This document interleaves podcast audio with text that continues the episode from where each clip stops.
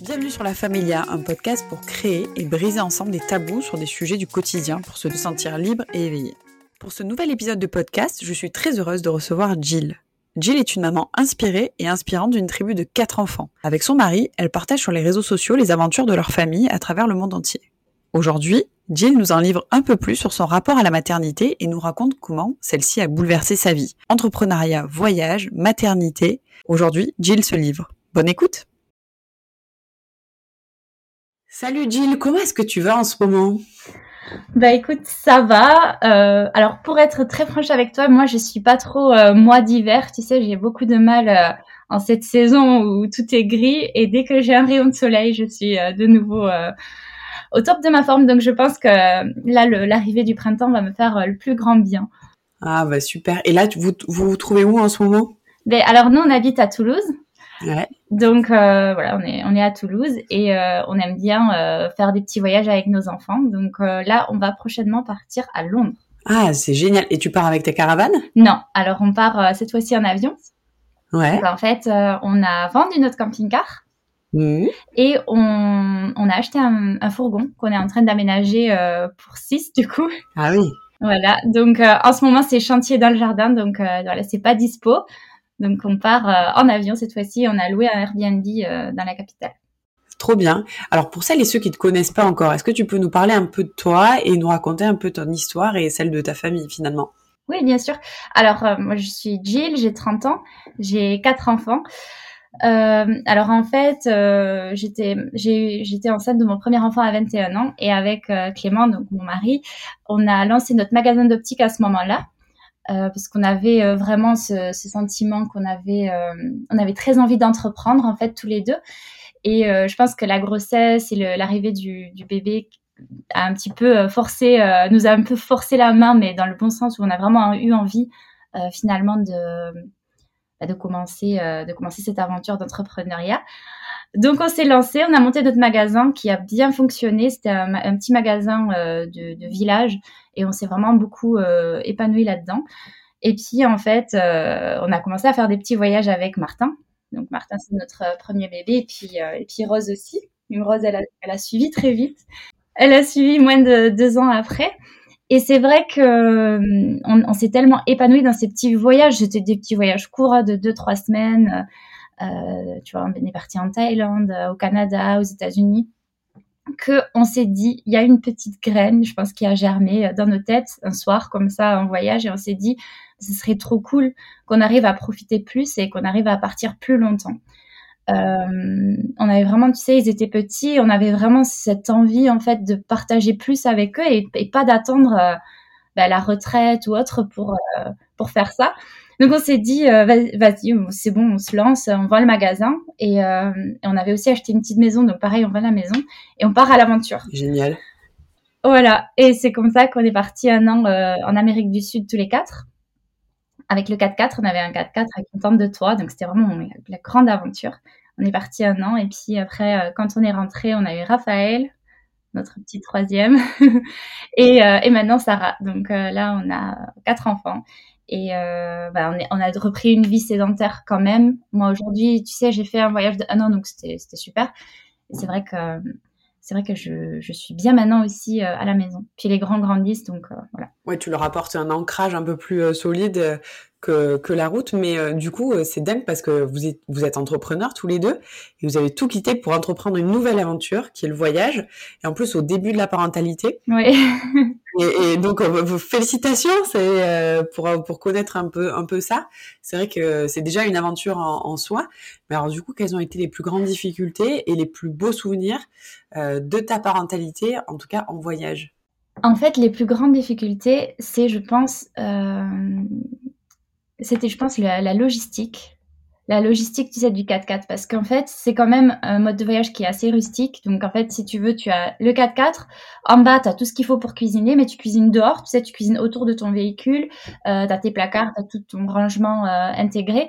Et puis, sur le toit du 4x4, on avait une très grande tente de toit familiale. Donc, on est dormait tous les quatre. Donc, pour te situer un peu, Martin avait 5 ans quand on est parti et Rose, elle avait 3 ans. Et euh, donc, ils étaient quand même relativement petits. On est aussi parti avec nos deux golden.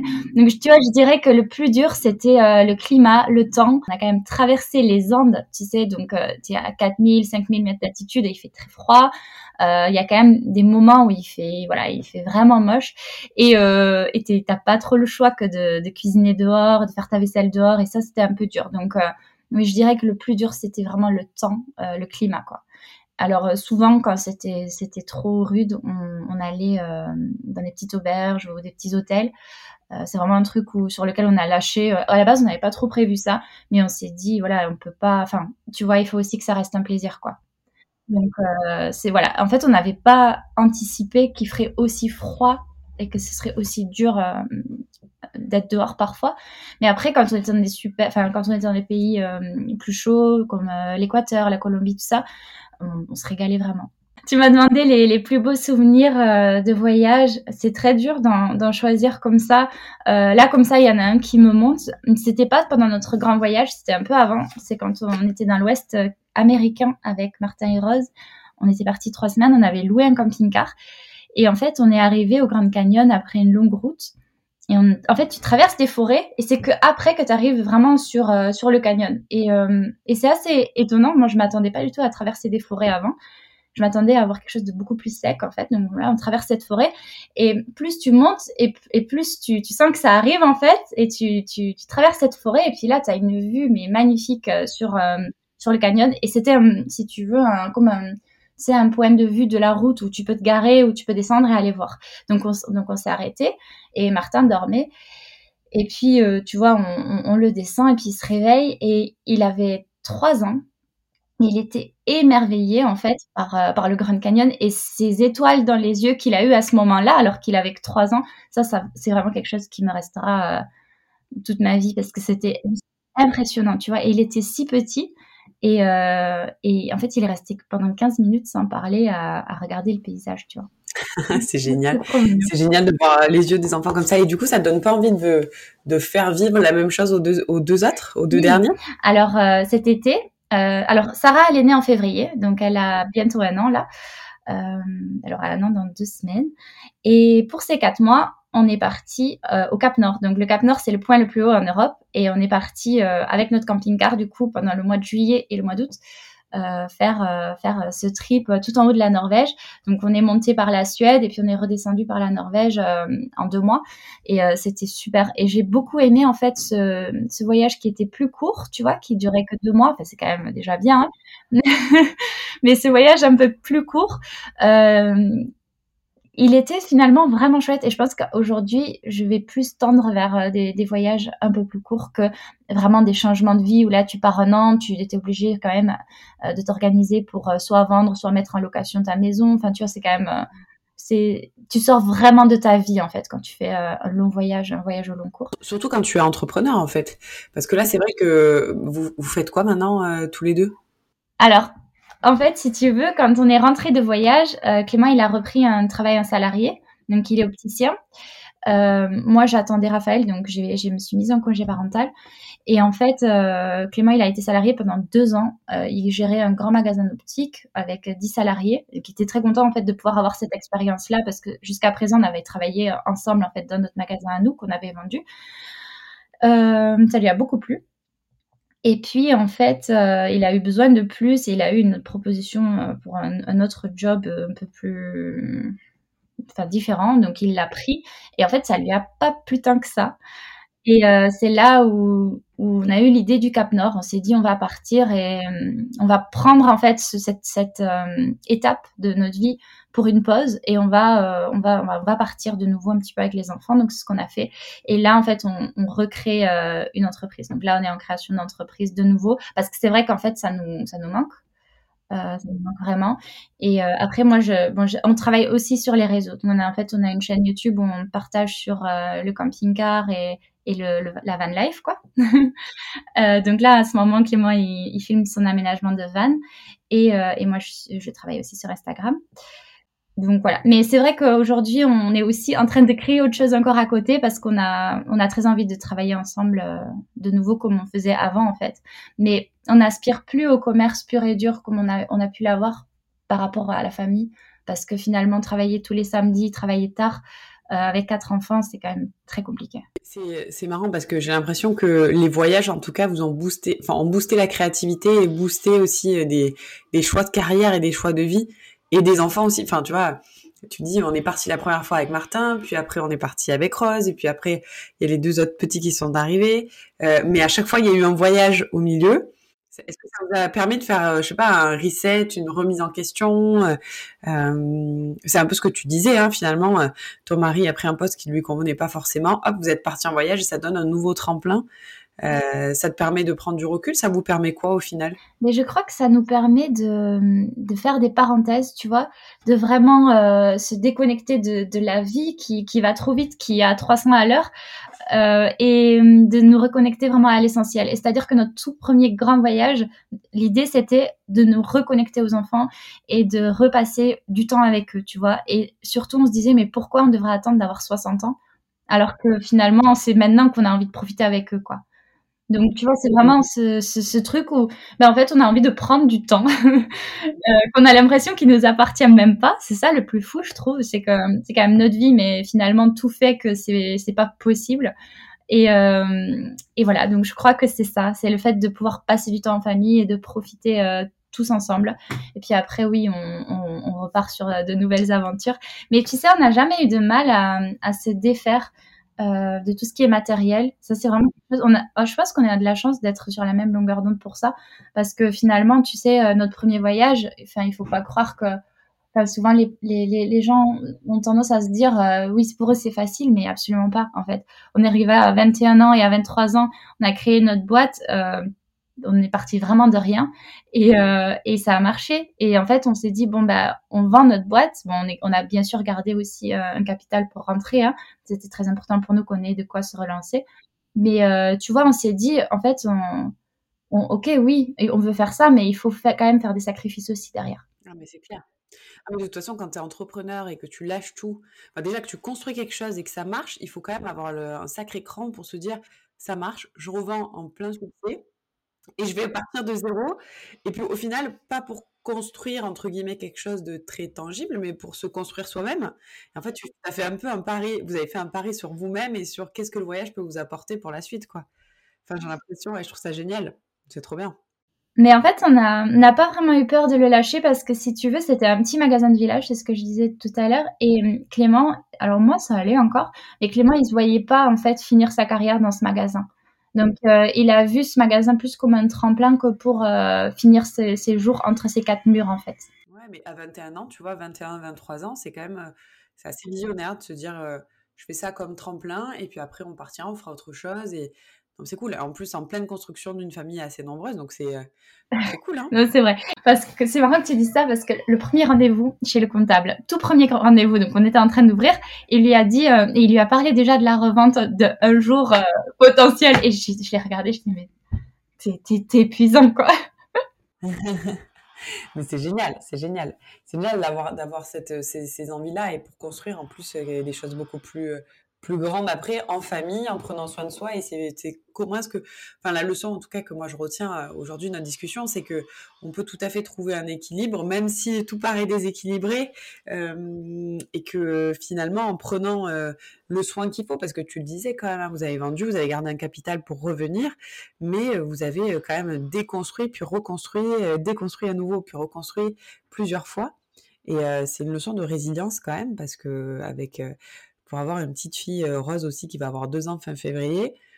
Euh, bon, nous, elle est née en plein euh, Covid, mais, mais je ne m'imagine pas et je me serais pas imaginé partir, tu vois, ces quatre mois à l'aventure, en van, en me disant, bah, c'est pas grave, je, on va voir ce qui va nous arriver et puis peut-être que tout va se va chambouler. Alors moi, j'ai chamboulé toute ma vie à la naissance de ma fille aussi, parce que j'ai quitté mon job, je me suis mis à temps plein sur Elia, enfin voilà, on a, on a changé plein de choses aussi.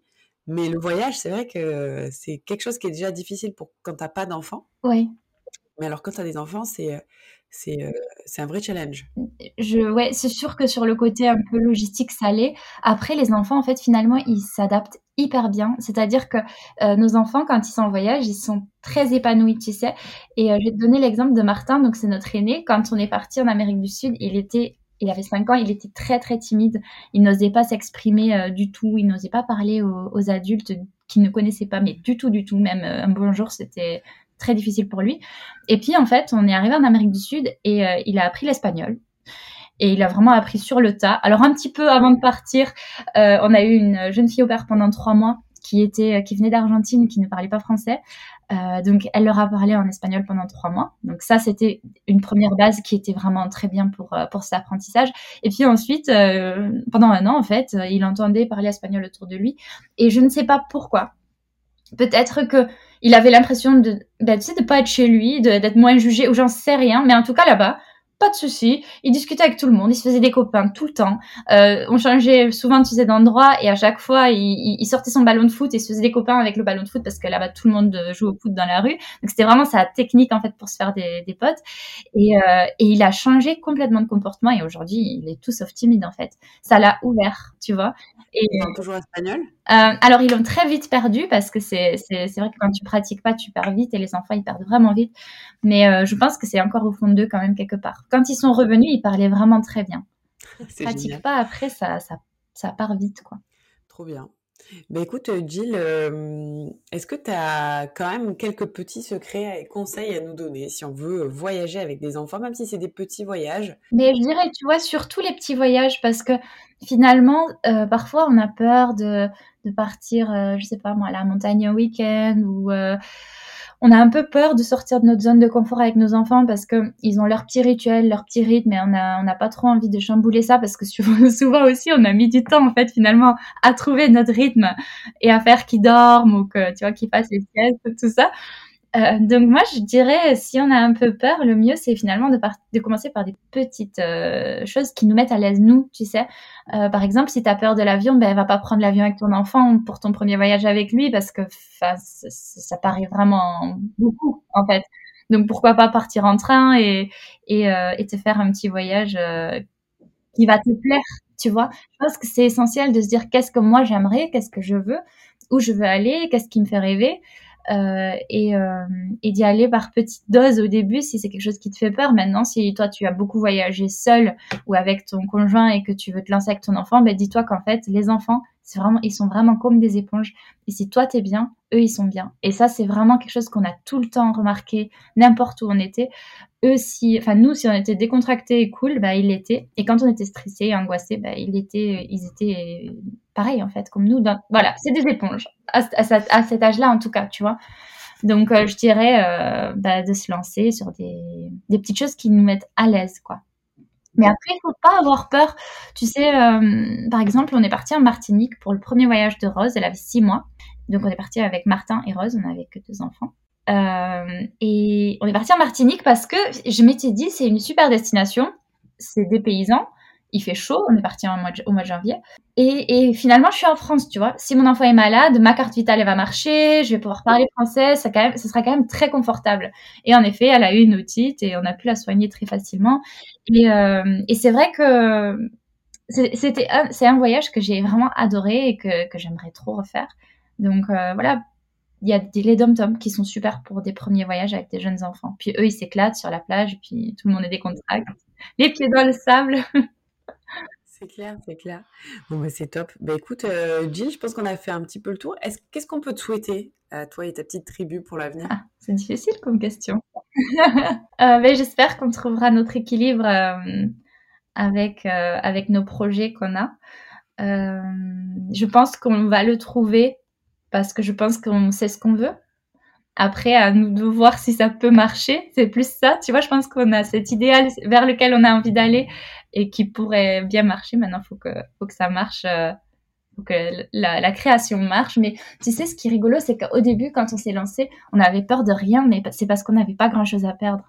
Et aujourd'hui, tu vois, à 30 ans, avec une vie qui est quand même déjà construite, c'est plus difficile parce qu'on a beaucoup plus peur en fait de se lancer parce qu'on sait euh, on sait ce qu'on ce qu'on laisse entre guillemets mais on sait pas ce qu'on va trouver. Et je crois que c'est ça euh, c'est ça tu vois j'ai encore un petit travail à faire sur moi-même mais je suis vraiment prête quand même tu vois. Donc euh, voilà vous pouvez nous souhaiter que ça marche souhaiter que ça marche alors à toi et, toute ta petite tribu. Merci beaucoup. merci beaucoup, Jill, de nous avoir partagé ton aventure.